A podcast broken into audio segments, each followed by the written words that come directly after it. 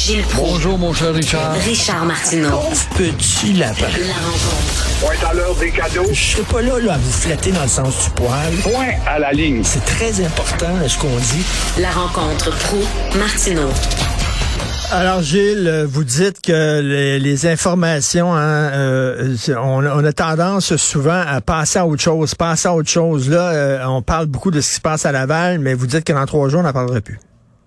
Probablement pas, parce que la nouvelle va être éclipsée par d'autres choses. Ça va tellement vite.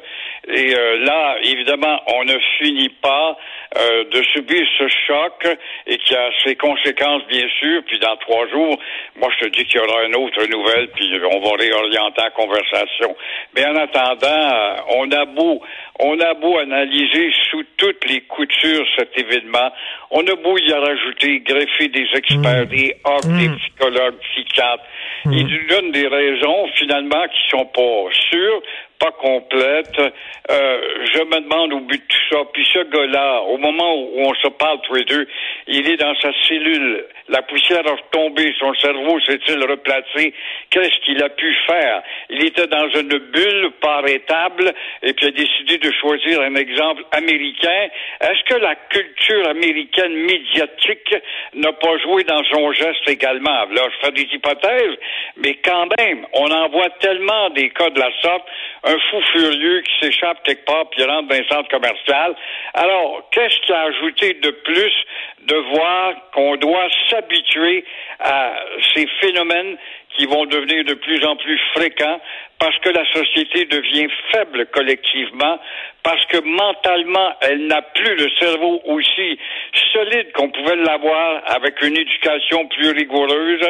Est-ce que tout cela euh, va entrer en ligne de compte pour expliquer je pose la question, mais en attendant, dans trois, quatre jours, on n'en parlera plus. C'est vrai qu'on parle, on parle, on parle, hein, maintenant, avec les, réseaux d'information, c'est 24 heures sur 24, 7 jours par semaine, puis on interviewe des experts pour essayer de comprendre, puis tout ça, puis à la fin de la journée, on comprend pas plus.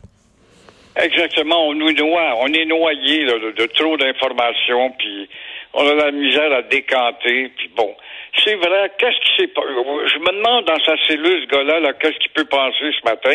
Il avait l'air d'un bon employé équilibré. Il avait l'air, mais quand même, il été dix ans volant d'une compagnie publique. Bon, il fait un, un, un tour sur un rond-point et puis euh, il a le temps pendant quelques secondes, pendant qu'il réfléchit à ce qu'il va faire comme geste catastrophique dans le rond-point, décide de bifurquer puis rentrer dans ce petit centre d'enfants innocents. Euh, il s'est passé quelque chose. Mais c'est Ben, pas nous qui allons réparer ça et on réparera pas non plus les. On a beau dire il va falloir puis il va falloir qu'il va falloir que ça arrête, mais ça n'arrêtera pas. Et Gilles, des fois, on se dit, euh, OK, il a pété des plombs, les fils se sont touchés, puis là, aujourd'hui, il doit regretter son geste, puis il doit dire qu'est-ce qui s'est passé? Mais regardez Guy Turcotte, il n'a jamais eu de remords. Guy Turcotte a tué ses enfants, il n'a jamais démontré le moindre remords. Au contraire, il se défendait, puis tout ça, euh, pendant, pendant les procès. C'est une référence intéressante. On a affaire à un cerveau quand même plus articulé. Ben de oui. fait, des études en sciences médicales, une connaissance de la psychologie, la psychiatrie, mais c'est intéressant de se référer à ça, effectivement. Est-ce que ce gars-là, aujourd'hui, quand il se couche le soir, il a encore un regret à emporter dans son sommeil? Je ne le sais pas. On peut en douter. Euh, vous avez certainement lu Joseph Facal. Joseph Facal, il dit il y a trois euh, libéraux fédéraux là qui euh, disent que c'est bien épouvantable les anglophones au Québec puis qu'on doit pleurer. Euh, bon, euh, Emmanuela Landro, Landro, Lambropoulos, ça ne nous surprend pas. Monsieur euh, Monsieur Anthony Housefather, ça ne nous surprend pas non plus. Mais qu'est-ce que Marc Garneau fait là-dedans? C'est la question que pose Joseph aujourd'hui. Ce gars-là a manqué d'oxygène allant dans, dans l'orbite lunaire, là, ça n'a pas de bon sens. un Canadien français avec un nom comme Garneau, n'est pas capable de s'attarder pendant qu'il étudia ses bancs de l'école à savoir qui il est. Et à l'époque, on lui enseignait l'histoire. Comment peut-il être d'une lâcheté de la sorte? Et d'autant plus qu'il sait, il est assis sur un comté de blocs, de statuquiste blocs. Alors là, on a affaire justement à, à Ottawa où on s'engage à affaiblir le Québec. Trudeau a voulu ressasser une petite amélioration gênante du bilinguisme. Là, tu vois le fanatisme, ça reconfirme et reconfirme encore. Ah, tu devrais pas dire ça. Non, ça reconfirme, et je le répète, le Canada est un pays raciste. Le Canada est un pays attentif à ses minorités, mais pas la nôtre. Alors, quand tu vois un gars comme Marc Garneau, justement, être à la tête du trio infernal, et euh, dont le but est de rapetisser carrément le Québec.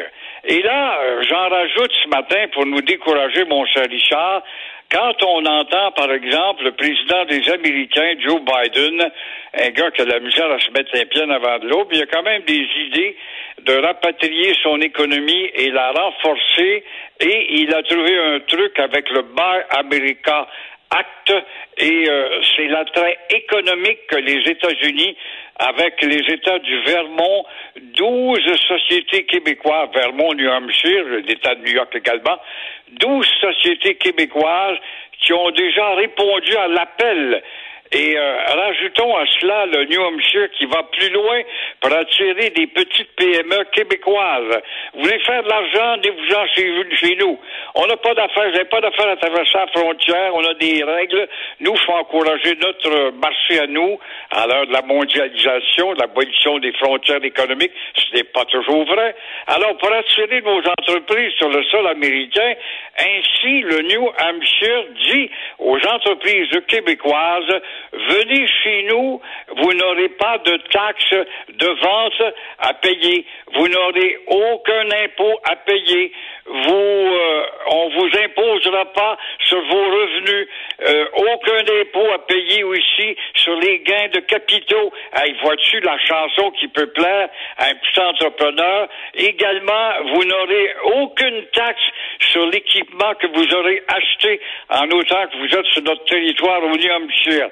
Et voilà que déjà des douzaines de petites compagnies québécoises répondent à l'appel. Voilà justement ce que s'appelle le Buy America Act.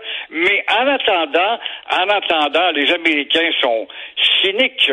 En attendant, l'État de New York euh, profite de sa générosité en nous envoyant leur laisser pour compte qu'ils ne veulent pas par le chemin de Roxham. Voilà les bons échanges. Et euh, je sais que vous êtes à l'île des Sœurs. Vous y a-tu des rats dans votre coin? Parce qu'il y en a en tabarnouche à Montréal. Il y en a en maudit.